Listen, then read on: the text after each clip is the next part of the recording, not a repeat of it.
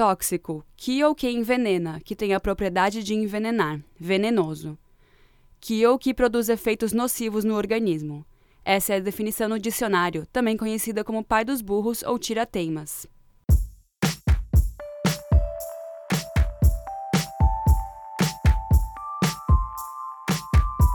Olá, está começando mais um episódio do Dicionário Feminista, o podcast que vai ajudar você a melhorar seu vocabulário de forma precisa e inteligente. Eu sou a Teca Carbonel. E eu sou a Júlia Presoto. Hoje a gente vai falar de uma palavra que parece comum, mas que, quando combinada a outros termos, fica cheia de significados. Tóxico é um termo que pode ser muito mais do que uma mera substância nociva ao corpo. Quando Britney Spears lançou o single Toxic, em 2003, ela não estava falando das propriedades químicas que compõem uma substância venenosa.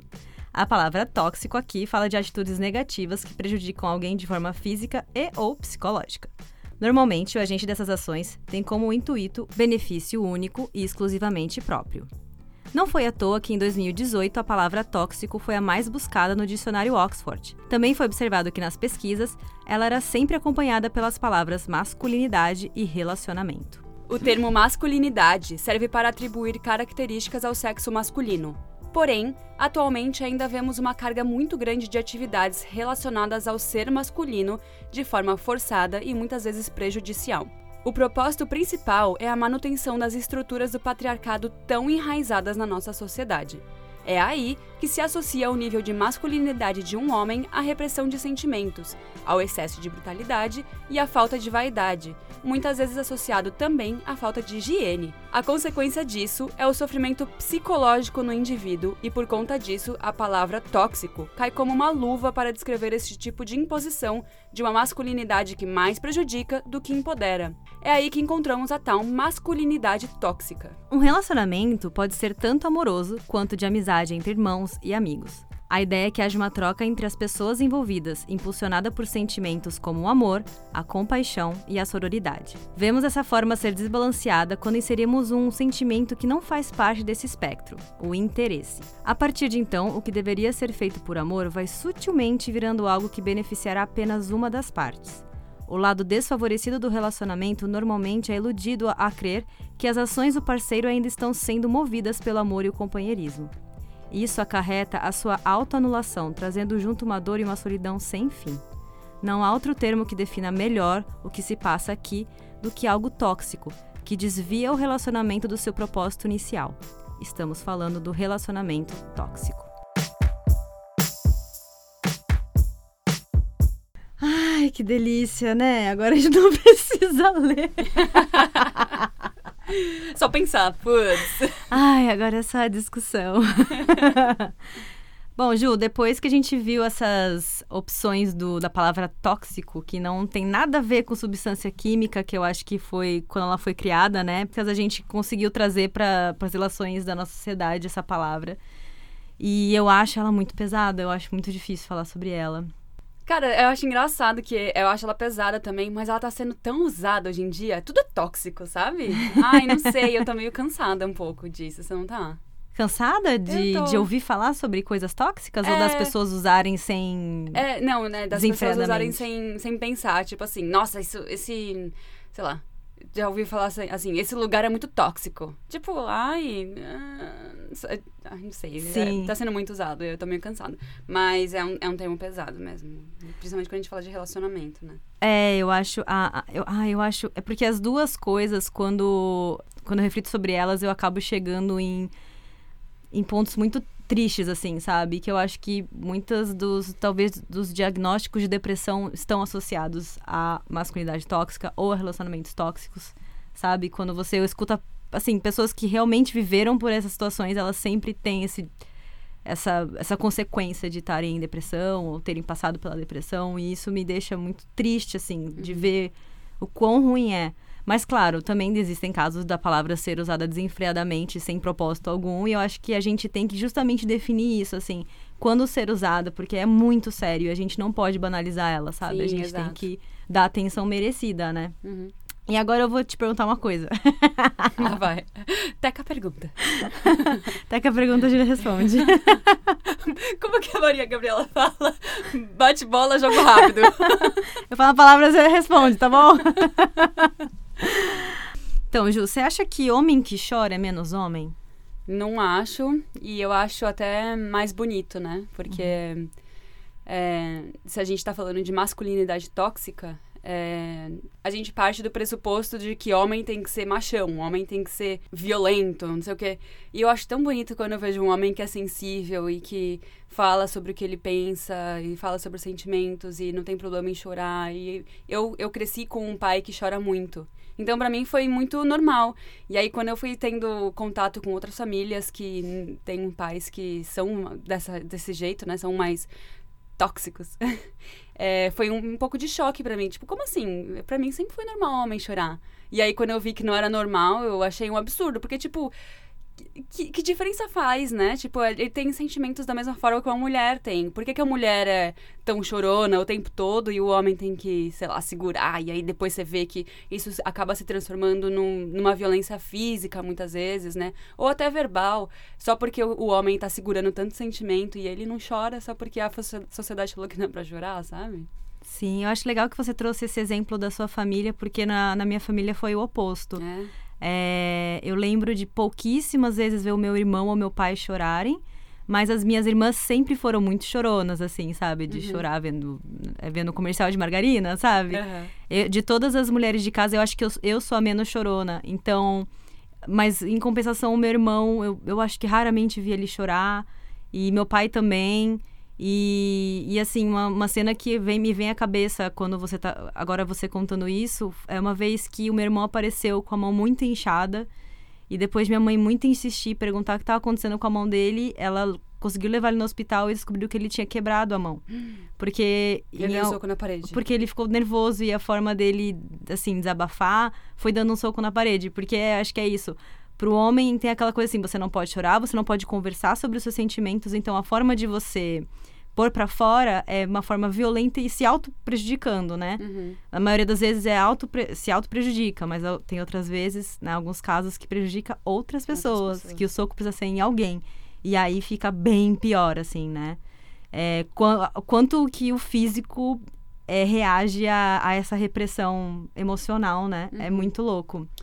Tem um documentário no Netflix, eu vou ficar devendo aqui o áudio, mas eu vou colocar depois na descrição da, do episódio o nome do episódio do, do, do documentário, que fala sobre como a gente cria homens e por que que os homens são a maioria é, da, da população carcerária porque os homens são mais violentos, porque os homens são, eles, tudo isso tem todo um histórico social de é, os homens foram criados desse jeito, de uma masculinidade que não faz sentido pro é, biológico do ser humano e por causa disso eles acabam se tornando mais violentos. Então, é, tipo assim, se você vê um homem na rua, você pode mudar de calçada, mas você não vai mudar de calçada se você vê uma mulher vindo na rua, entendeu? Uhum. É, enfim, vou colocar o nome do, pod, do episódio depois. Põe do, sim, coloque. documentário. Coloque. E agora que a gente está falando de violência, é... você acha que então, por exemplo, se um homem é mais violento, você acha que ele é mais homem por causa disso? Eu acho que ele é só mais babaca. Desculpa, não, tô brincando. É, um pouco, brincando um pouco, não.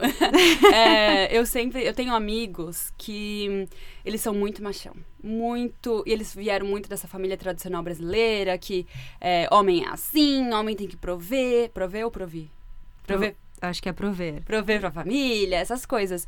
E esses meus amigos, eles brigam em balada. Já, já te, teve vez que a gente teve que ir embora porque, ai, rolou uma briga que o cara que é o maiorzão vai lá e briga com todo mundo e bate. E aí eu fico tipo, gente, mas que, pra quê? Sabe? Eu fico muito decepcionada. Porque que que. A, nada deveria gerar violência, sabe? Eu não entendo aquelas pessoas, porque existem pessoas, é que para mim é muito difícil de entender que existem pessoas que saem para lugares, tipo balada, show, jogo de futebol, para brigarem. É. Tipo, elas. O, intuito da noite delas é brigar. E eu não entendo, porque para mim, sair com os amigos é um momento de relaxar, não de procurar criar algo, sabe?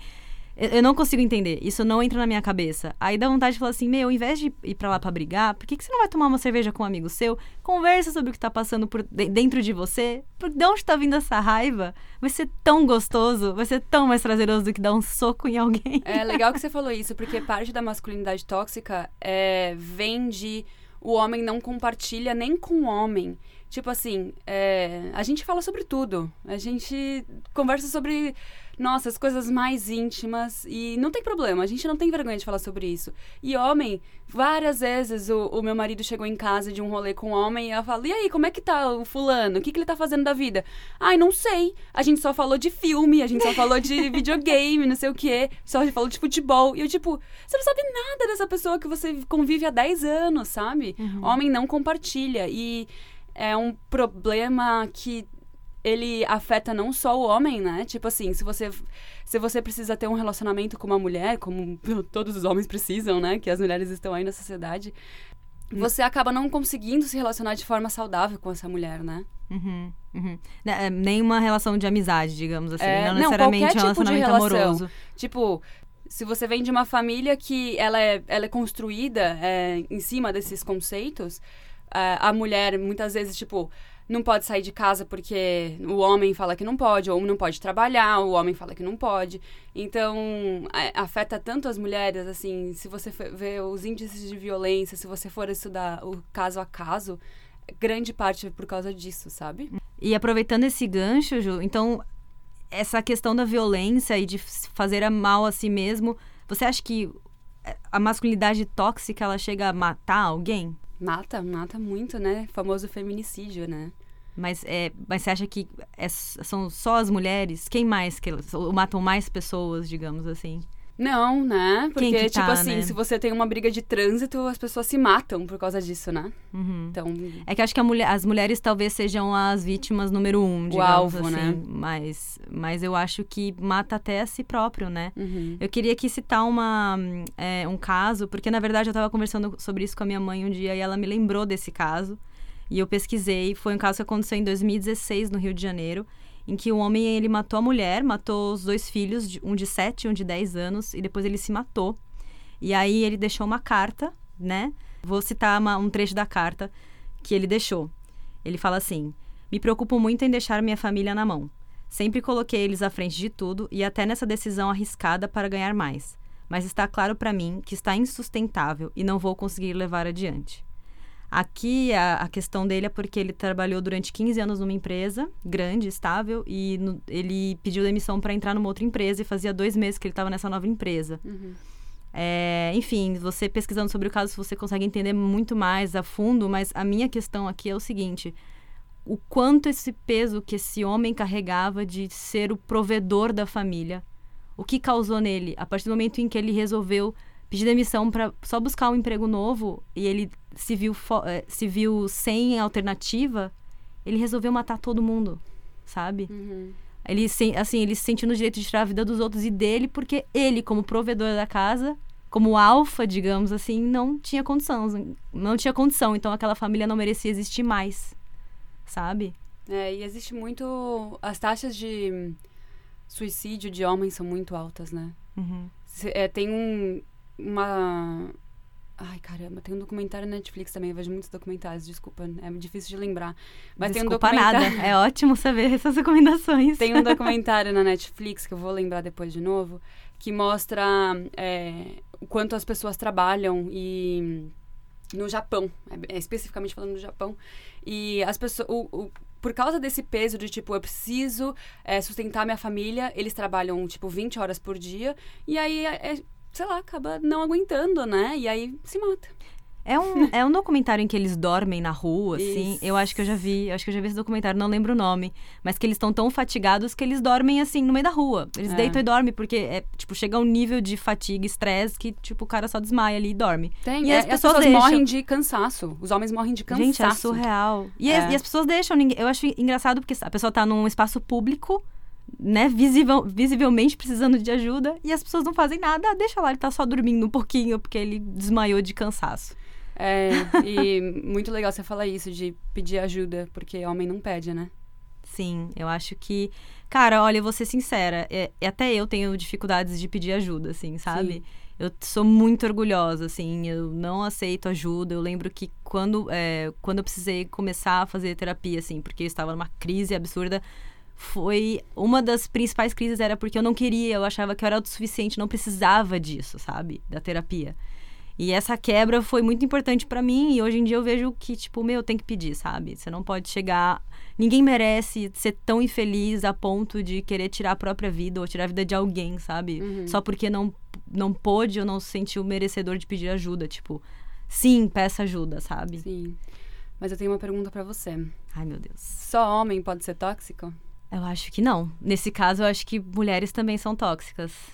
Dependendo da, do relacionamento, né?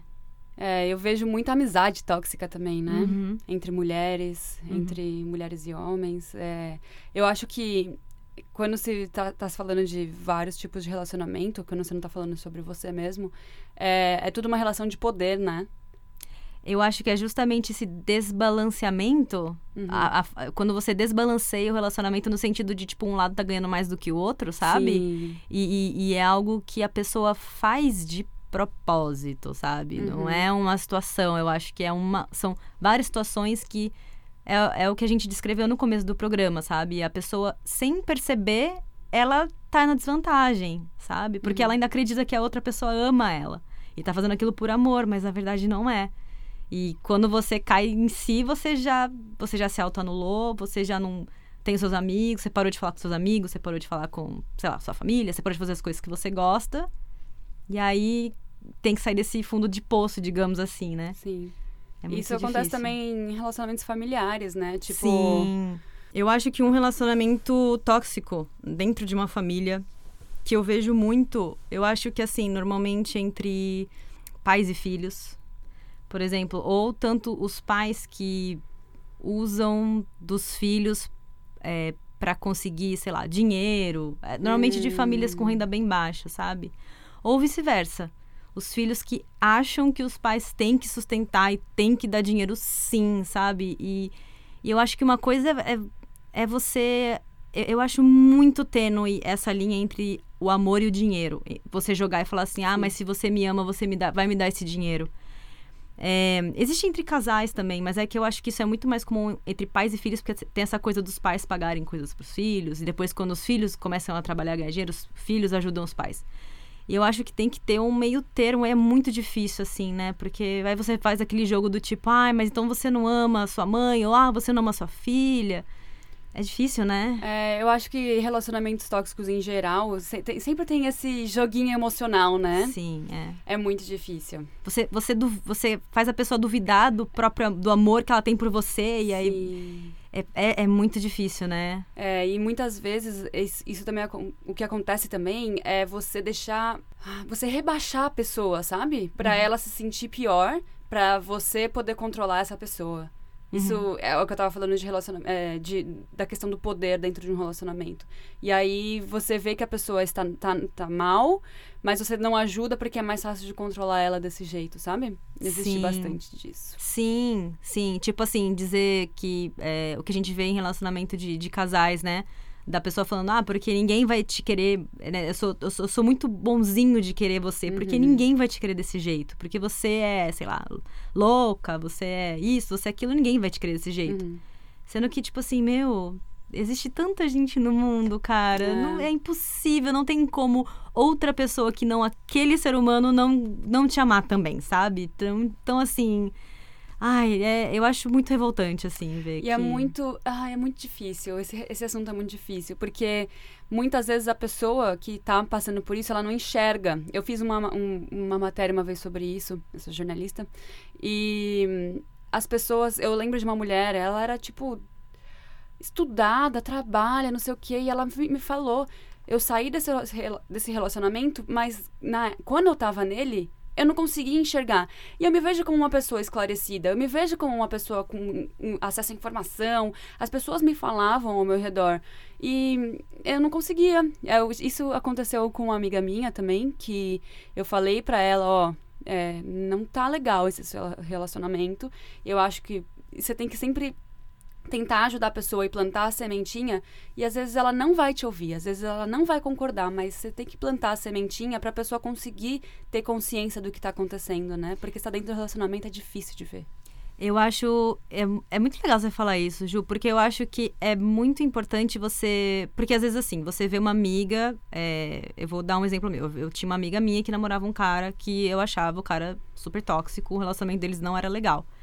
Só que eu percebi que toda vez que, eu, que, eles, que ela falava para mim sobre, sobre o relacionamento deles, eu falava alguma coisa ruim, sabe? Tipo, ah, mas aquele é isso, ele é aquilo, sem terminar com ele. E quando eu vi, ela começou a parar de falar comigo sobre, hum. sobre o relacionamento deles, porque ela sabia que sempre ia ser uma reação negativa da minha parte. E eu comecei a refletir e falei assim, cara, mas eu quero que ela se afaste de mim ou eu prefiro que ela me conte as coisas, por mais que eu não concorde, eu prefiro que ela me conte do que ela não me contar e quando eu ver ela tá numa situação muito ruim, sabe? Eu, eu preciso ser mostrar que eu tô aqui para ela, entendeu? Tanto, né, agora, que ela não tá enxergando, até na hora que ela precisar de mim, porque uma hora ela vai precisar de mim, sabe? Sim. E, e, eu acho que é isso que é a gente, que as pessoas que não estão nesse relacionamento tóxico, estão vendo de fora, estão vendo o que é, tem que. A gente tem que saber muito bem o que fazer, sabe?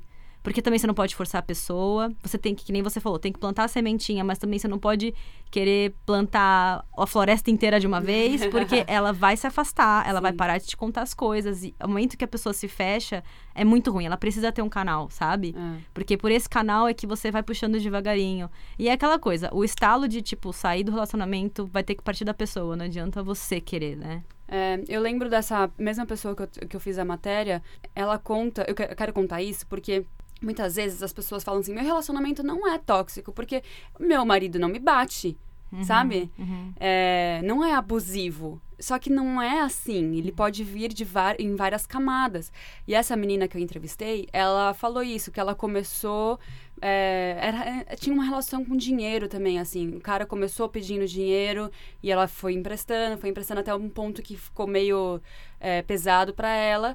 É, e aí ele fazia umas coisas muito pequenas, assim, tipo, ai, você é muito maravilhosa, só eu acho você dessa forma. E aí, de repente, começou a crescer pra você não pode sair com as suas amigas porque suas amigas hum. não são boas o suficiente para você. Eu sou bom o suficiente para você. Uhum. E aí foi escalando até o ponto que ele chegou a ser violento, até o ponto que ela apanhou. E ela apanhou por muito tempo. Ela ficou muito tempo apanhando até ela falar, putz porque assim, toda vez que ele batia nela, ele chegava e falava assim: Não, desculpa, eu vou melhorar. Eu... Aí no dia seguinte tinha cesta de café da manhã, flores, saía para jantar, não sei o quê. Então sempre tinha uma desculpa e ele mostrava esse lado frágil e ela falava: Não, eu, eu amo esse homem, então eu vou eu vou deixar passar mais uma vez. E foi deixando passar, passar, passar. Até o momento que ela ficou com um, olho roxo e aí a família dela viu. E aí foi aí que, tipo, ela, eles tiveram que intervir, sabe? Uhum. Porque antes disso as pessoas tentavam, mas como não tinha ela contou que ele sempre tentava fazer coisas que dava para esconder, tipo empurrar na parede, porque as costas ninguém vai ver. Só que teve um Nossa. momento que ele se descontrolou tanto que foi a cara dela. E aí as pessoas conseguiram Ai, mostrar para ela intervir. São muito triste. Essa matéria que eu fiz é super triste. Nossa senhora. Não, é, você começa, você começa a, a, a entrar nesse, nesse. É muito difícil. É, é difícil. mas, mas é, eu acho importante isso, Ju, porque você, a pessoa tem que ter o ela precisa ter alguém para falar, entendeu? É. E porque assim, é, é, é, muito difícil, porque você não sabe, um, um, dia que nem você falou, é um empurrão na parede no outro dia, e aí, tá passando com o carro por cima da, da menina, entendeu? Sim. Que a gente já viu, já teve casos do cara atropelar a mulher até, tipo, ela, sei lá, quase morrer. É, é muito triste, assim, é muito triste. Mas, Oteca, eu quero saber, depois de tanta discussão triste, né? Você acha que existe uma cura? Qual que é ela? Ai, eu não tem. Não, ai, nada. As coisas complexas da vida nunca tem uma resposta pronta, né? Uhum. Nunca é um miojinho que três minutos está pronto uhum. e é, uhum. é, só comer e ficar feliz. É, eu acho que a gente tem que descobrir junto. Eu acho que, tipo assim, criar uma. É, para essa mulher, né? Que as mulheres, infelizmente, elas são as vítimas desse tipo de relacionamento abusivo, eu acho que criar uma rede de apoio, sabe? Se você é amiga de alguém, conversa com as outras amigas, Tenta, assim, é, dar um suporte para essa, pra essa amiga que você tá vendo que tá num relacionamento abusivo. É, desculpa, relacionamento tóxico. É um pouco dos dois. Né? É os dois, né? E, e, eu acho que é isso. Acho que, putz, o maior segredo é esse. E, e assim, tentar aquele approach sem ser muito incisivo e violento para não afastar. Uhum. É muito difícil, mas tem que, tem que. Não pode desistir nunca, não pode, porque imagina se mais uma morre, sabe? Eu, é, me sinto muito derrotada, sabe? Cada vez que eu vejo notícia de uma mulher morrendo por feminicídio. Eu acho que também outra solução seria os homens criarem essa rede de apoio. Eu lembro que é, eu acho que. Puta, não me lembro onde eu vi isso. Eu, tô, eu sou muito ruim de memória, gente, desculpa. Mas eu vi já que existe uma rede de apoio, assim, tipo um AA para homens que são estupradores, porque eles muitas vezes não conseguem ver que aquilo tá errado. Então eles se juntavam numa. Ah, era uma matéria sobre como a psicologia pode ajudar a reduzir o, o número de estupros e violência. E aí eles. É, um falando com o outro, eles conseguiam identificar melhor. Porque, como mulheres, a gente acaba apontando. E para eles é difícil ouvir mulher. Desculpa, mas é, sabe? Uhum. É uma merda, mas é mais difícil ouvir. Então, quando tem um homem falando, ó, oh, isso aqui não achei que foi legal, eles começam a, a assimilar melhor. Então eu acho que os homens precisam compartilhar melhor, mais. Eu acho que os homens precisam intervir mais, porque acontece muito na minha roda de amigos, homens, eu tenho muitos amigos homens, eles não, eles deixam passar muita coisa. Então eu acho que não pode deixar passar. Se você vê que o seu amigo tá fazendo uma coisa que você não acha legal, tenta conversar. É difícil, é difícil pra caramba, porque às vezes você vai correr o risco de perder uma amizade, que foi o que aconteceu comigo já uma vez. Mas não desiste, sabe? Tipo, se você acha que o que você está fazendo vai ajudar as mulheres, vai ajudar a sociedade como um todo, é, não desiste. Eu acho que é um passo de cada vez, assim. A gente não pode tentar falar, nossa, vou mudar o mundo. Você muda, muda as pessoas que estão ao seu redor, conversa, se abre e, e abre o caminho para a pessoa uhum. se abrir com você, sabe? Uhum. É, porque pensa, se você tá evitando falar com o seu brother porque você acha que o cara vai parar de falar com você, Amanhã esse seu brother tá poder, tá, acaba matando a namorada. E aí? Uhum. Você vai continuar brother dele com ele na cadeia? É. Complicado, né?